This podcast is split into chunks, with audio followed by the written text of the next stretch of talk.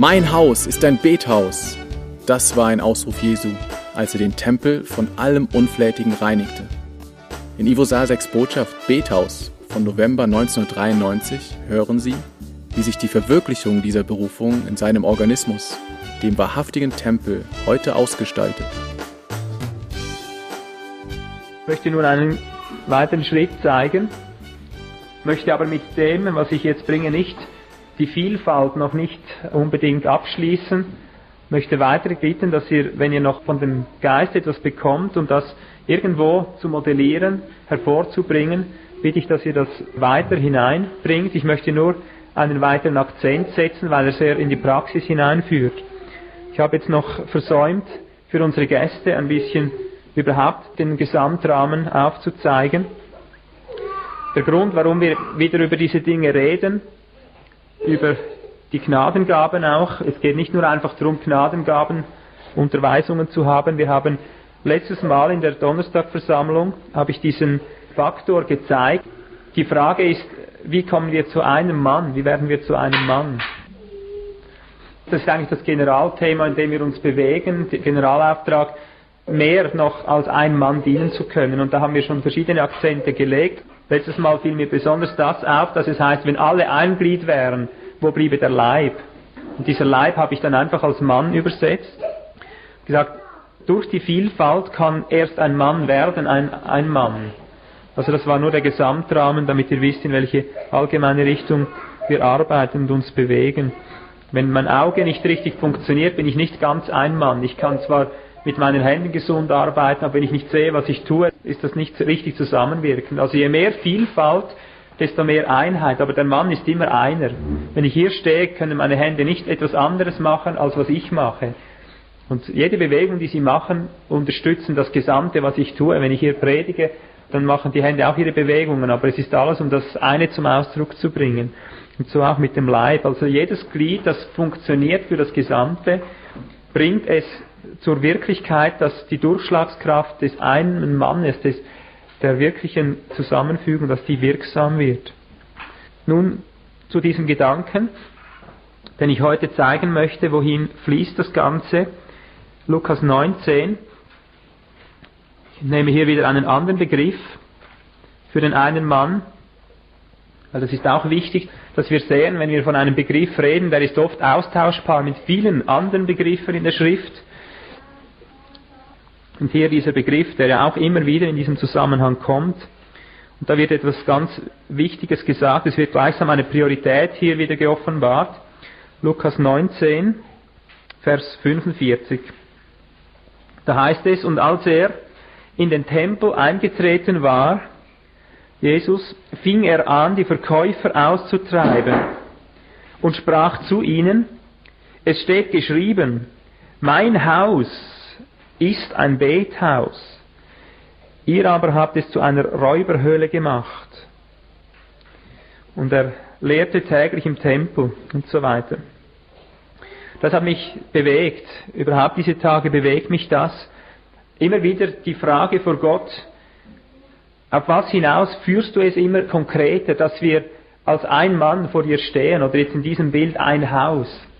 Und dann habe ich gesehen, da ist eine Priorität drin, schon prophetisch vom Alten Testament über den Tempel ausgerufen, mein Haus, er sagt hier, ist ein Bethaus. Also nicht in erster Linie ein Lehrhaus, obwohl dort gelehrt wird, nicht in erster Linie ein, ja, nimm was du willst, es wird viel gemacht in diesem Tempel. Aber er sagt, mein Haus ist ein Bethaus. Und die anderen Stellen, die Synoptiker, Matthäus 21, Vers 13 zum Beispiel, alle drei Evangelisten, die davon reden, betonen es ein bisschen anders wieder. Matthäus 21, Vers 13 wird betont, es steht geschrieben, mein Haus wird ein Bethaus genannt werden.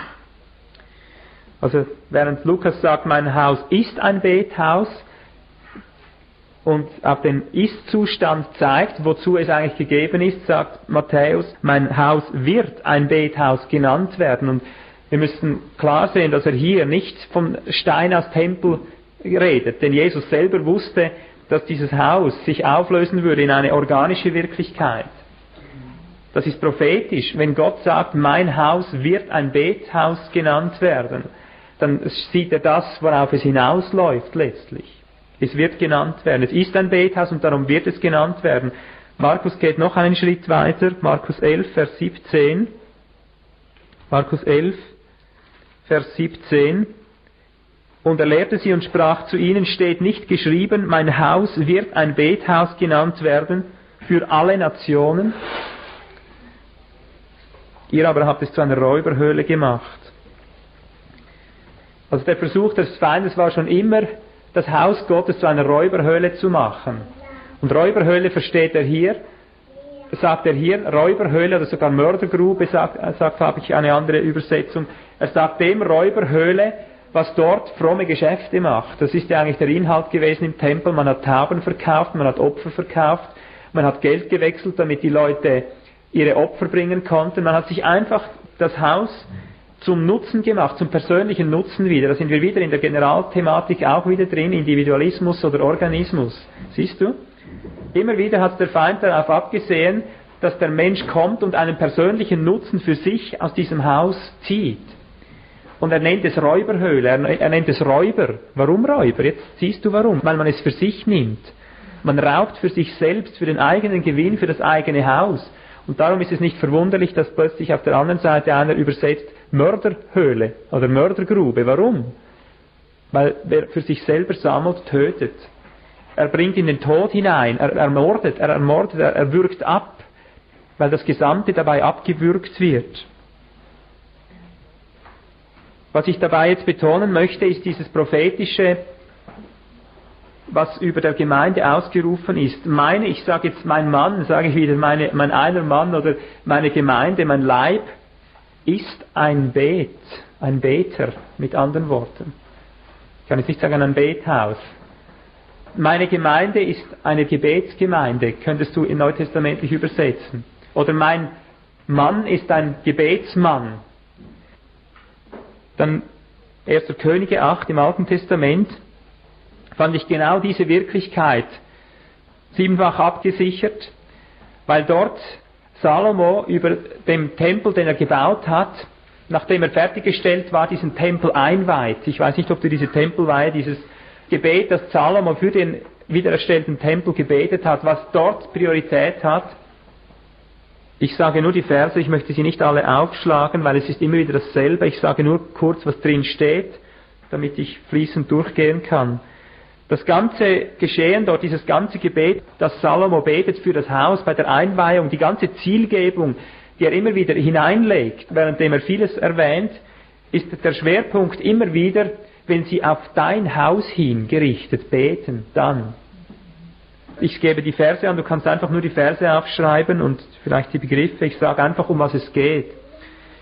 Er sieht in allem den Hauptauftrag dieses Hauses, das gebetet wird dort. Vers 33, 1. Könige 8. Wenn sie in Niederlage sind durch ihre eigene Sünde und sie beten und flehen zu diesem Haus hin, dann erhöre sie, heißt es. Oder Vers 35, wenn die Himmel verschlossen sind, kein Regen mehr fällt um ihrer Sünde willen, wenn keine geistlichen Ströme mehr da sind und sie beten zu dieser Stätte hin, dann öffne den Himmel wieder. Vers 37. Wenn Hungersnot, wenn Pest, wenn Getreidebrand, wenn Vergilben des Getreides, wenn Heuschrecken, wenn Hundsfliegen, wenn Belagerung, wenn Plage, wenn Krankheit, nimm irgendein Übel ist, und sie beten oder sie breiten ihre Hände zu diesem Haus hin, heißt es dann Vers 39. Sie breiten ihre Hände aus zu diesem Haus hin. Dann soll es geschehen. Vers 41 bis 42. Wenn ein Ausländer sogar, ein Fremdling sogar kommt und betet zu diesem Haus hin, dann soll ihm Hilfe werden. Vers 44. Wenn wir im Krieg ausziehen gegen die Feinde, also als Kriegsmann jetzt, als Heer ausziehen gegen die Feinde und wir beten in Richtung auf dieses Haus hin. Dort wird sogar noch eine, eine Aufzählung, das heißt in Richtung auf diese Stadt und in Richtung auf dieses Haus hin, dann gib uns gelingen, dann lass uns den Sieg davontragen als, als Heer, als das Heer Gottes. Das letzte aus diesem Kapitel, 1. Könige 8, 46, wenn wir in Verbannung geführt werden, in die Zerstreuung, in Sünde, wegen unserer Sünde, in Verbannung unter Fremdherrschaft geraten. Und dann kommt diese Perspektive aus der Verbannung, Vers 48, und dann sagt er, und wir beten in Richtung auf dieses Land und in Richtung auf diese Stadt und in Richtung auf dieses Haus, dann führe uns wieder zurück. Das sind alles Verheißungen, die Gott prophetisch durch Salomo beten ließ, die der Geist Gottes selber durch Salomo gebetet hat, um anzuzeigen, was eigentlich der Zweck dieses Hauses ist und auf welchem Weg dieses Haus zur totalen Wirksamkeit kommt. Und ich habe erfunden darin, mein Haus ist ein Bethaus. Das Geheimnis der Kraftwirkung, das Geheimnis der Auswirkung dessen, was geschehen soll, ist und bleibt das Gebet. Aber eben, wie wir es diese Tage auch schon erwähnt hatten, nicht der eine das Gebet für die Großmutter und der andere das Gebet für den Pfarrer und der dritte das Gebet für sein neues Auto, wieder irgendwie in eine andere Richtung, sondern mein Haus, das immer in Einzahl. Mein Mann, das eine ist gemeint.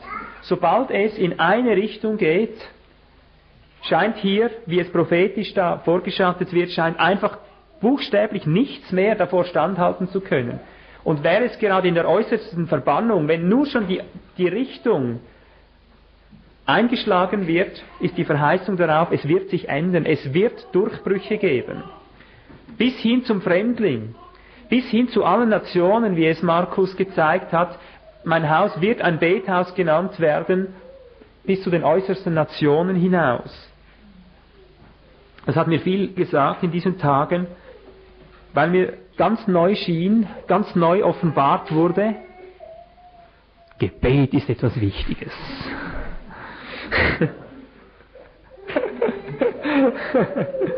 Gebet ist einfach etwas Wichtiges, ja. Wenn man den Tempel anschaut in seiner Grundstruktur, wenn man wieder die Stiftshütte nimmt oder den Tempel mit seinem Vorhof, mit seinem Heiligtum, mit seinem Allerheiligsten, ist mir auch das erste Mal diese Tage geoffenbart worden, so richtig bewusst, gewusst habe ich es immer, aber bewusst geworden ist mir erst heute so richtig oder diese Tage.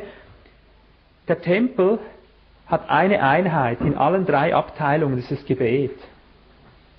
Im Vorhof ist das Gebet Zentrum, im Heiligtum drin, wo der Räucheraltar steht, ist das Gebetszentrum und im Allerheiligsten sowieso, da siehst du ja gar nichts mehr, da stehst du nur noch da und betest und stehst nur noch vor Gott und, und redest mit ihm. Die totale Einheit bei Kindlein, bei Jünglingen und bei Vätern, das totale Gemeinsame des Tempels in allen drei Abteilungen ist Gebet. Und so wurde mir klar, so wie alle Erkenntnisse, die wir austauschen, sei es durch Weissagung, durch Wort der Erkenntnis, durch Weisheiten, durch irgendwelche Reden, alle Erkenntnis, die uns Gott gibt, so wie alle Erkenntnis auf der einen Seite wesensmäßig in Liebe umgesetzt werden muss, muss auf der anderen Seite jede Erkenntnis und jede Offenbarung, jede Weisheit, jede Gabe auftragsgemäß im Gebet einmünden. Können wir das erfassen?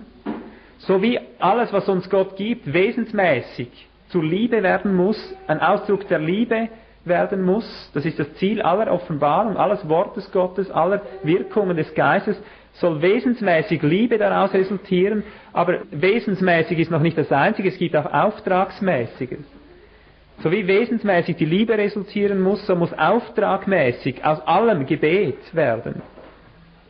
Und zwar gemeinsames Gebet.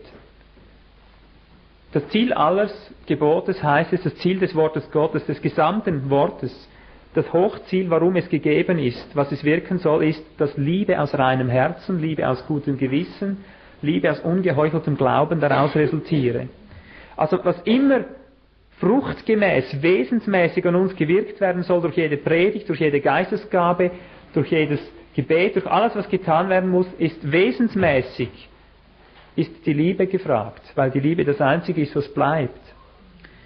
Und genauso wie, wie das ganz verbindlich alles wesensmäßig die Liebe hervorbringen muss, muss auf der anderen Seite dienstmäßig, was alles geredet wird, was alles gelesen wird, soll in Gebet einmünden. Jede Erkenntnis ist dazu da, damit man das umbetet nachher. So wie Jesus, er hat eine Offenbarung gegeben. Ich komme, ich bringe meinen Heiligen Geist. Sofort schlug es dienstmäßig, schlug es in Gebet um. Sie umharrten. Sie, die Gemeinde war ständig im, im Gebet. Wir werden das nachher noch ein bisschen nochmal anschauen.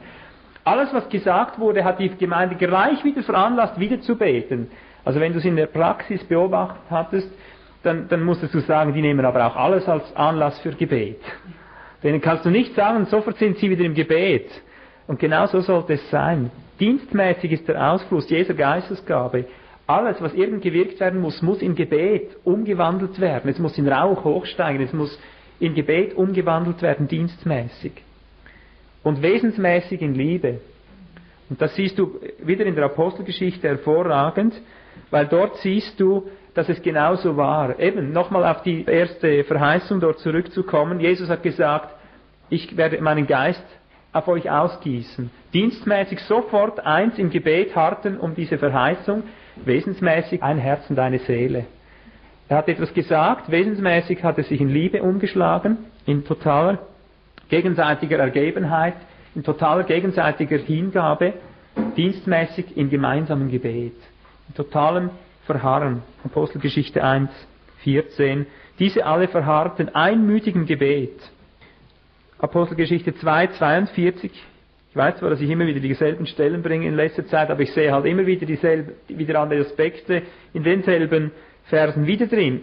Sie verharrten, Apostelgeschichte 2, 42, sie verharrten aber in der Lehre der Apostel und in der Gemeinschaft, im Brechen des Brotes und in den Gebeten.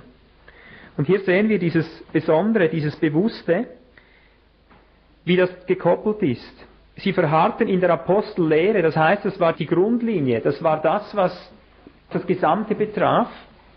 Da verharrten sie darin. Aber es war nicht eines und dann etwas ganz anderes nebenbei. Sie, sie verharrten in der Apostellehre, indem sie verharrten im Gebet. Merken wir das? Und indem sie verharrten in der Koinonia. Das heißt, eben die Gemeinschaft heißt ja gegenseitiges Nehmen und Geben. Also wie konnten sie alle drei miteinander drinbleiben? In der Apostellehre, in der Gemeinschaft, aber eben nicht das Zusammenhocken so, sondern das Geben und Nehmen. Und wie konnten sie gleichzeitig verharren im Gebet? Waren das nicht drei Dinge? Nein, es war eines. Jede Apostellehre, alles was gebracht wurde, alles was neu geoffenbart wurde, wurde sofort als Anlass gemeinsamen Gebetes gemeinsam und darum auch die Liebesgemeinschaft im Brotbrechen, sie waren beständig zusammen wesensmäßig Ausdruck der Liebe, Ausfluss in die Liebe, dienstmäßig Ausdruck des Gebetes. Gar nichts anderes auch hier.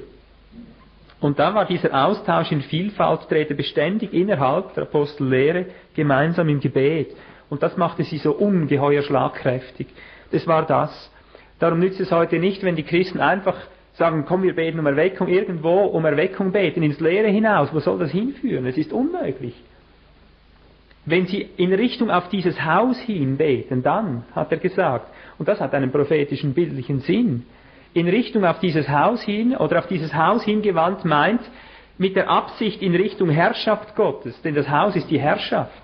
Das Haus ist der Thron Gottes. Wenn ich nicht in Richtung auf die Herrschaft Gottes hin, dass er alles in allem wird und alles in allem regiert, durchkommt mit seinem Regiment, dass er die Herrschaft übernimmt, wenn wir nicht so beten, kann nichts geschehen egal was wir für Unterthemen haben, was wir für Teilgebiete behandeln, woran wir immer arbeiten, die eine große apostolische Vision, die eine große prophetische Schau, sie bleibt. Er muss auf den Thron. Mein Lohn ist Gott auf dem Thron. Halleluja. Das kann man singen. Mein Lohn ist Gott auf dem Thron. Das ist mein neuer Schlachtruf. das ist mir jetzt gerade in den Sinn gekommen. Der, der fiel mir in, in in Pirmasens zu. mein Lohn ist Gott auf dem Thron. Das ist die große prophetische, apostolische Grundlinie. Es gibt keine zweite. Die Herrschaft Gottes, siehe, die Herrschaft ist gekommen. Das wird der große Endtenor sein, das große Halleluja im Himmel, dass seine Herrschaft aufgerichtet wird und seine Herrlichkeit sich ausbreiten kann über seine ganze Schöpfung, über die sichtbare und über die unsichtbare. Aber inmitten dieser Wirklichkeit nur gibt der Geist seine Wirkungen und dass diese Wirklichkeit, mein Haus soll ein Bethaus genannt werden, muss uns in diese Richtung ausschlagen. Und das habe ich gestern Morgen schon gesagt. Ich wurde richtig überführt, gründlich überführt davon, dass ich gespürt habe, wir leiden an Gebet, an Gebetsmangel. Richtig physisch gespürt fast, wir leiden Gebetsmangel. Früher dachte ich, es war für die Anfänge gut, wir beteten früher zwei Stunden am Tag, als wir anfingen hier. Zwei Stunden im Gebet vereinigt, aber es war damals noch mehr Überlebenskampf. Obwohl ich schon damals immer sah, es geht um Gott. Aber wir hatten so viele Probleme mit uns selber, wie, wie geht's weiter, wo werden wir wohnen, was werden wir essen und so weiter. Alles Mögliche musste geklärt werden. Also beteten wir zu einem guten Teil auch darum so oft, um bei Gott einfach Hilfe zu finden für uns selbst. Und später dachte ich, ja, das war für den Anfang nicht schlecht. Habe immer den Wunsch gehabt, wir würden wieder mehr beten. Nur heute bin ich der Meinung, man muss nicht zwei Stunden pro Tag zusammen die Nasen zusammenstecken, es sei der Geist führt irgendwann wieder dahin. Aber diesen Eindruck habe ich jetzt nicht unbedingt. Mir wurde vielmehr klar, die Dinge, die hier gesagt werden, durch jeden Beitrag, der gegeben wird, durch jede geistliche Gabe, durch die ganze Vielfalt, soll in das eine gemeinsame Gebet einmünden. Es soll alles in Gebet umgewandelt werden, damit diese Durchschlagskraft zunimmt. Das haben wir in dieser letzten Tagung, in diesem letzten Seminar ja deutlich, auch wiederum physisch, seelisch und geistig gespürt, geistlich gespürt, dass eine Wucht darin liegt, Finsternis zu durchbrechen. Und das geht nicht anders, als wenn alle in eine und dieselbe Kerbe hineinschlagen. Also wenn es nicht in Gebet umgewandelt wird, könntest du sagen, war die Erkenntnis vergeblich. War tiefere Offenbarung vergeblich. War erweiterte Weisheit vergeblich. Gott wüsste nicht warum. Warum soll er uns Weisheit und Erkenntnis geben, wenn es nicht praktisch umgesetzt wird, wenn es nicht in Kraft umgewandelt wird. Ich gebe noch einige Bibelstellen aus der Apostelgeschichte nochmal, um zu zeigen, wie das in Kraft umgewandelt wurde. Die Erkenntnis wird zu Gebet, wird zu Kraft. Es ist wie wenn du isst. Du isst es, du hast zuerst den Genuss, und dann kommt es in den Magen und wird umgesetzt in Kraft. Alles, was du isst, wird in Kraft umgesetzt. Haben wir das auch schon einmal bemerkt?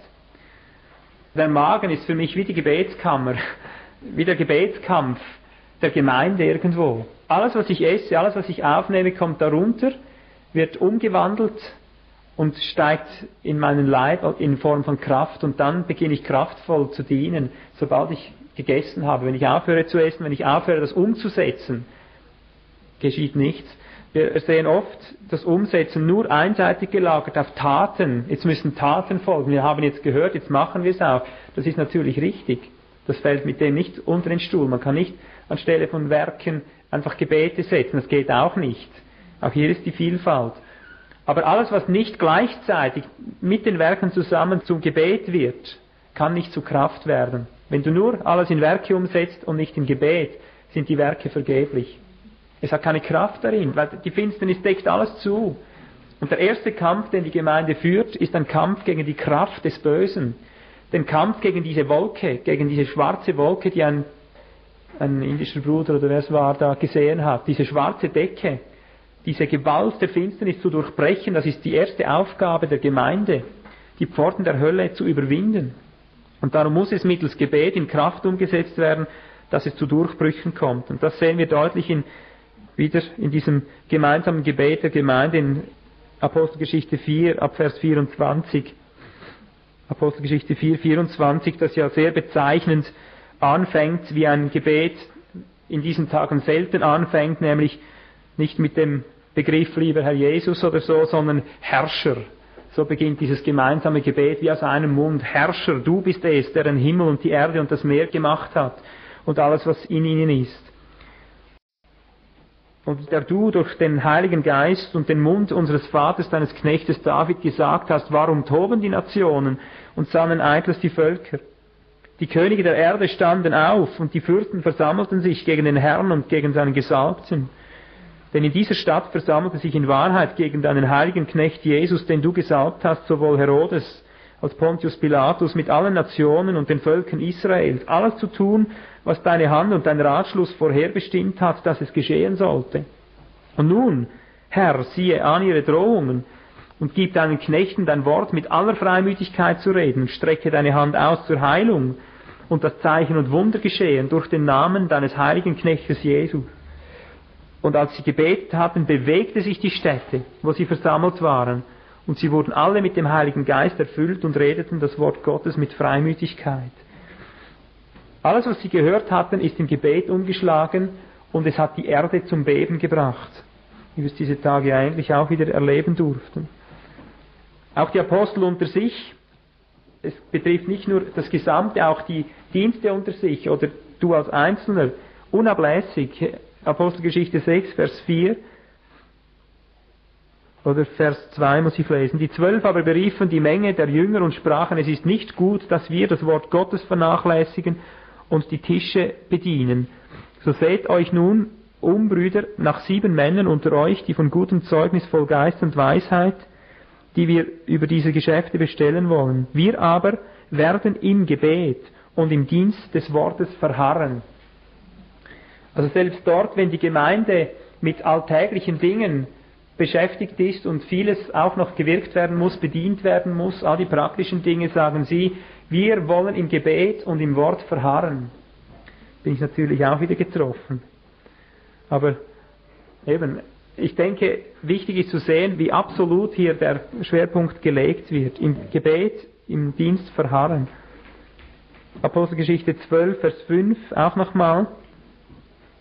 Petrus nun wurde im Gefängnis verwahrt, aber von der Gemeinde geschah ein anhaltendes Gebet für ihn zu Gott. Also pausenlos. Sie waren ständig auf das eine zu. Und dann, um das aus der Endperspektive zu zeigen, vom himmlischen Standpunkt her, Offenbarung 5, Vers 8. Und als er das Buch nahm, Offenbarung 5, Vers 8, als er das Buch nahm, fielen die vier lebendigen Wesen und die vierundzwanzig Ältesten nieder vor dem Lamm, und sie hatten ein jeder eine Harfe und goldene Schalen voll Räucherwerk. Das sind die Gebete der Heiligen.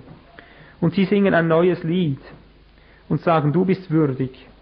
Du siehst also, die Gebete der Heiligen steigen gemeinsam hoch, werden dort im oberen, im wirklichen Heiligtum, werden sie in den Räucheraltar gegeben und was sie bewirken wird noch deutlicher in Offenbarung 8, Vers 1 und fortfolgende.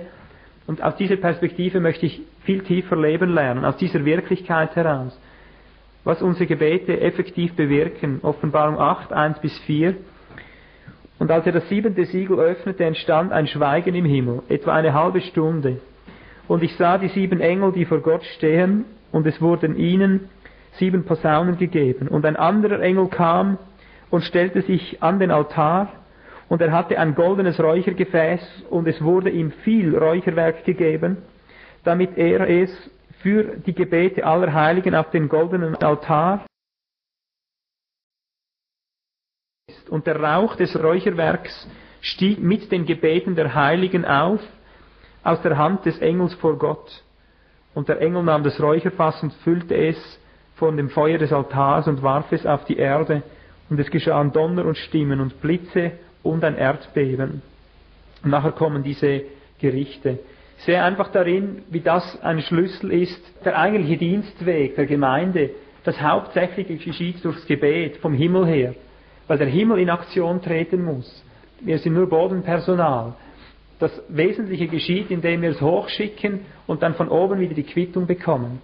Indem Geist von seinem Geist ausgeht, Engel von seinen Engeln Kraft von seiner Kraft, Wirkungen von seinen Wirkungen, Wesen von seinem Wesen. Es muss über das Gebet gehen. Ich möchte noch auf andere Stellen noch hinweisen. Lukas 21, 36. Einfach um das zu unterstreichen. Lukas 21, 36. Das, was gemeint ist, wenn es heißt, wir sollen ein Bethaus genannt werden, welche Intensität hier dahinter steht. Und ich nehme bewusst zuerst jetzt einen Ausspruch aus dem Munde Jesu, Lukas 21, 36, weil er hier etwas ganz Wesentliches im Zusammenhang mit diesem Bethaus, mit diesem Beten sagt. Er redet hier im Gesamten von der letzten Zeit, von dem, was eigentlich jetzt kommt, von dem ganzen Geschiedenwerden, von dem ganzen Hereinbrechen seines Tages und so weiter.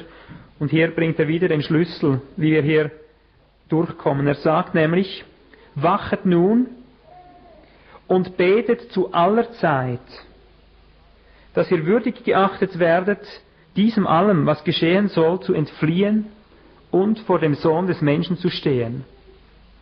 Was ist der Inhalt unseres Gebetes? Was sollen wir beten? Ich habe jetzt gemeint, dass der Inhalt gar nicht erwähnt wird. Richtig, genau. Ja, ja, ja, genau. Das wollte ich damit hervorstellen.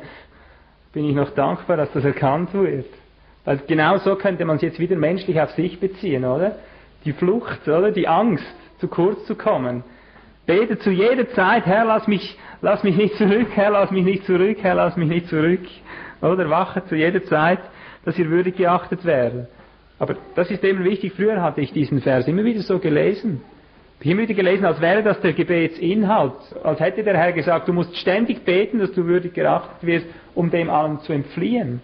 Natürlich, wir beten auch darum, dass er uns der Berufung würdig erachte. Aber da haben wir nicht uns, da haben wir ihn im Auge.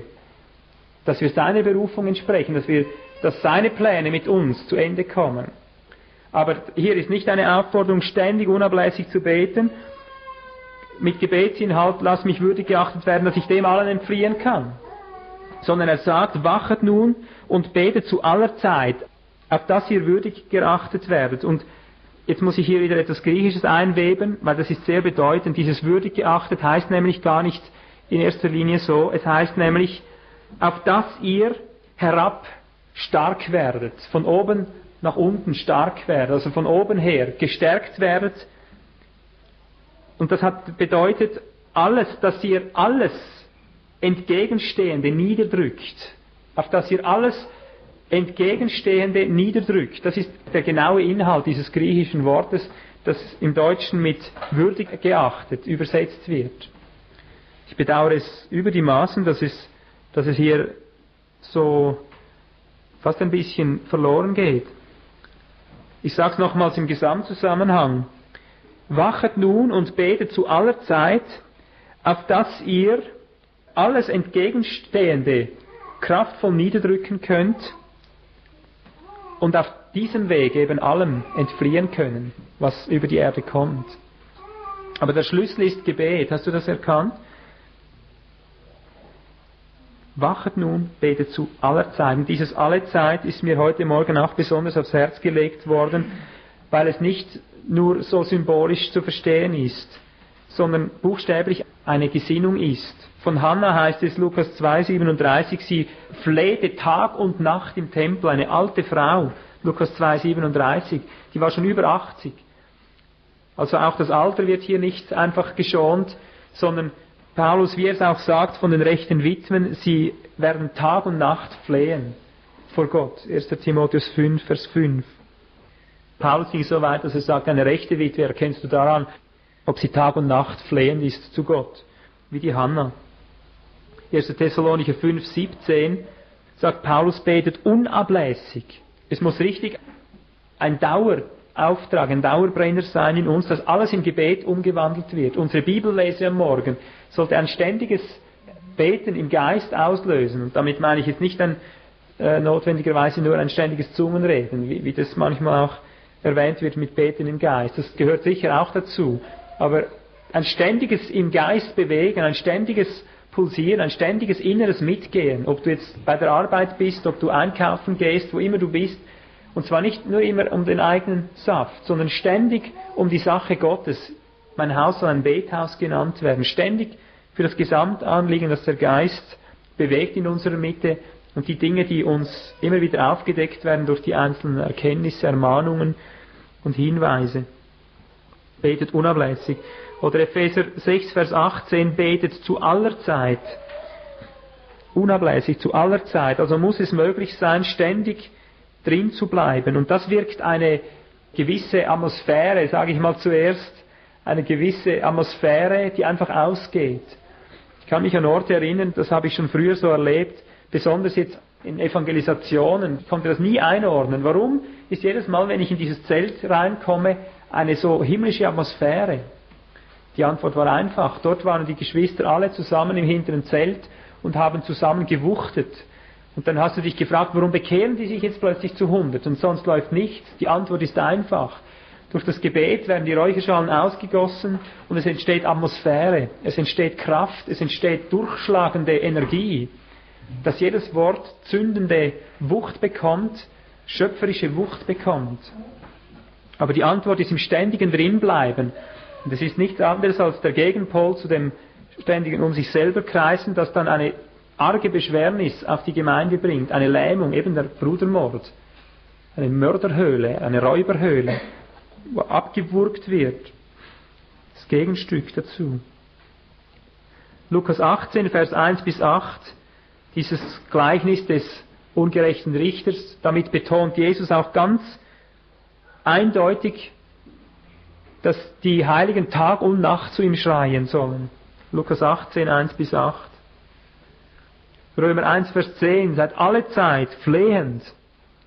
Römer 12, Vers 12, seid anhaltend in den Gebeten, heißt es dort. Römer 12, 12. Oder Kolosser 4, Vers 2, verharret im Gebet. Kolosser 4, Vers 2 und 4, Vers 12 von Epaphras, der alle Zeit in seinen Gebeten ringt. Hat mich sehr beeindruckt, ganz neu, und darum liegt es mir ganz neu am Herzen, zu ermutigen, weil doch eminente Verheißungen darauf liegen, wenn wir zusammen wie ein Mann vor Gott stehen. Als letztes möchte ich noch darauf hinweisen, angeknüpft an 1 Timotheus 2.1, das Gebet auch einer Vielfalt angehört. 1 Timotheus 2.1. Dass gerade die Vielfalt im Gebet auch wieder eine gewaltige Ergänzung ist, dass es auch nicht einseitig praktiziert werden darf. Das sind auch wie einzelne Vitamine, die einfach zusammengehören.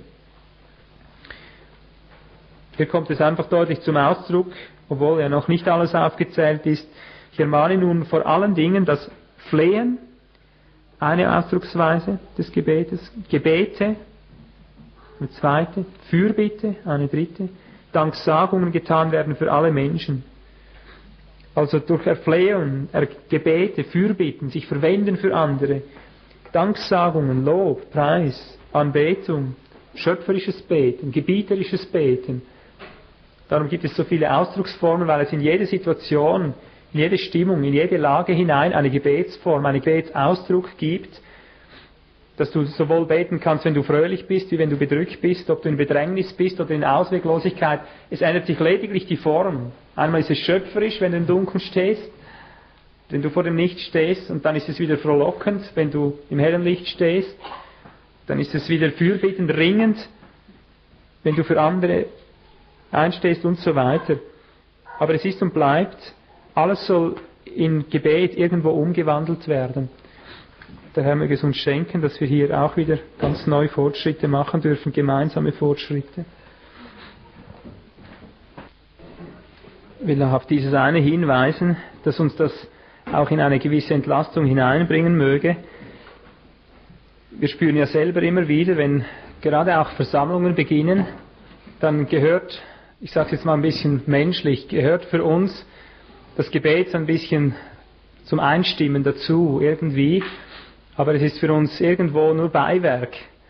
Und man möchte möglichst schnell, wie es du ja Wolfgang heute auch gesagt hast, möglichst schnell zur Sache kommen. Aber im Prinzip kann man nicht sagen, das eine ohne das andere. Im Prinzip wenn wir zusammenkommen, müssen wir nicht denken, es sei zweitklassig oder wir sind jetzt noch nichts dran. Der Vorhof, da wurde ja eben gebetet, bei jedem Sündopfer, bei jedem Brandopfer, bei allem wurde ständig gebetet, es ging um die Zurüstung. Und das hat einen prophetischen, bildlichen Sinn, dass man ins Heiligtum reinkommt. Und die Belehrung war wieder eine Zurüstung, damit man noch tiefer reinkommt und dann bist du nur noch im Gebet zuletzt. Also im Gebet kannst du sagen, hört es irgendwo auf, ist irgendwo das Ende der Welt, ob, ob gleich diese ja nicht gibt gibt ja nicht ein Ende der Welt, aber versteht ihr, was ich meine? Letztlich ist das Gebet die Endstation, das eigentliche. Wir stehen nämlich zuletzt in erster Linie vor Gott und werden Kommunikation in einem Geist mit ihm sein.